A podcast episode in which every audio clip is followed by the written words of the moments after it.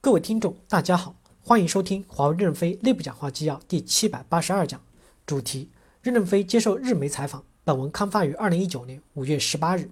接上文，日本高校学者提问：就我个人来看，我非常担心发生在中美之间的摩擦，有可能会分裂整个世界。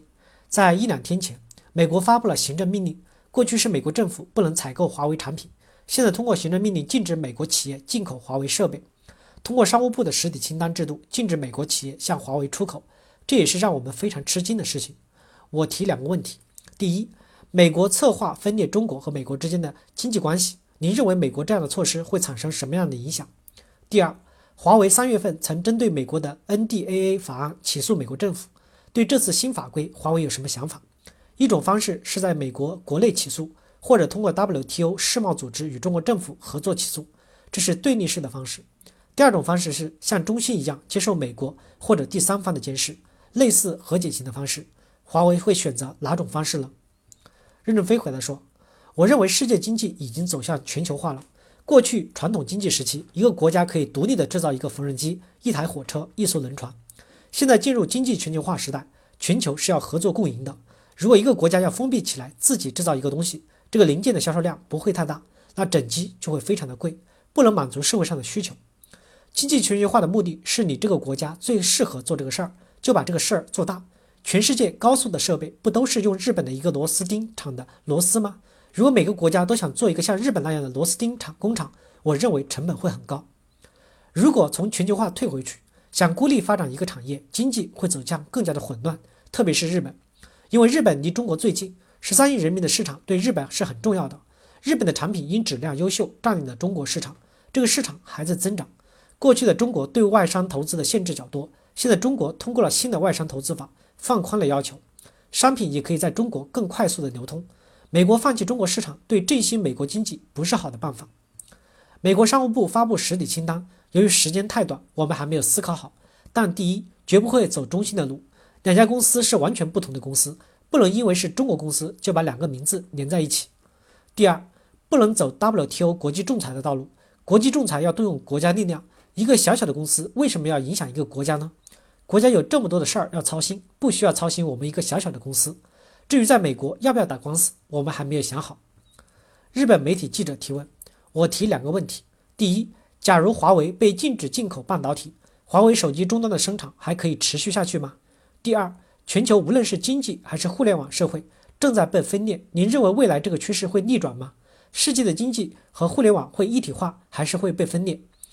任正非回答说：“第一，不会对我们的生产产生太大的影响，会有一些影响，但是不会太大。我们的销售收入也不会有大家想象中的那么好了。我们一季度销售收入增长了百分之三十七，到四月份增长率已经下降到百分之二十五。之前我们的预计销售收入全年增长率不超过百分之二十，估计会差一些。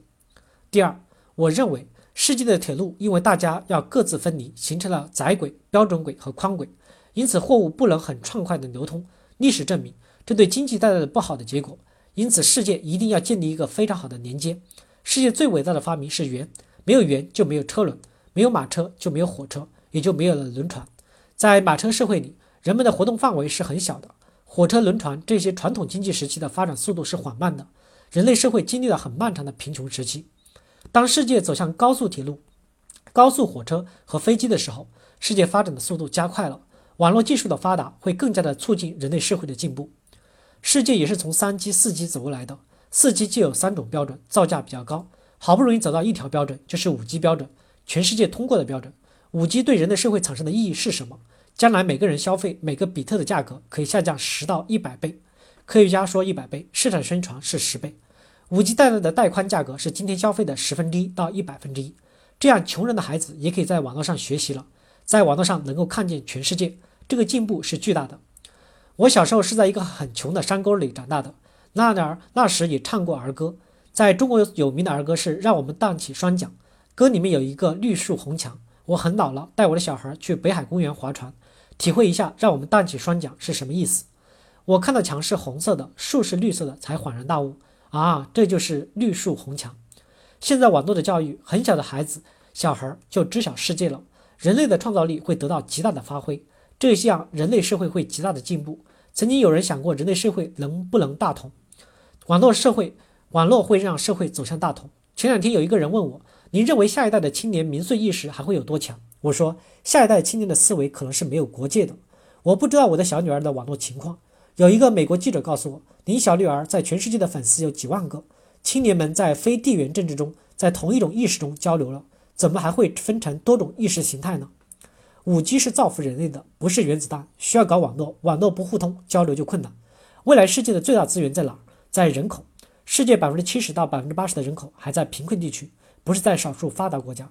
如果他们自己建立了一个封闭的网络，就丢失了这么庞大的人口市场。我相信绝大部分的国家都会看清楚这一点，不会走分裂的道路。感谢大家的收听。敬请期待下一讲内容。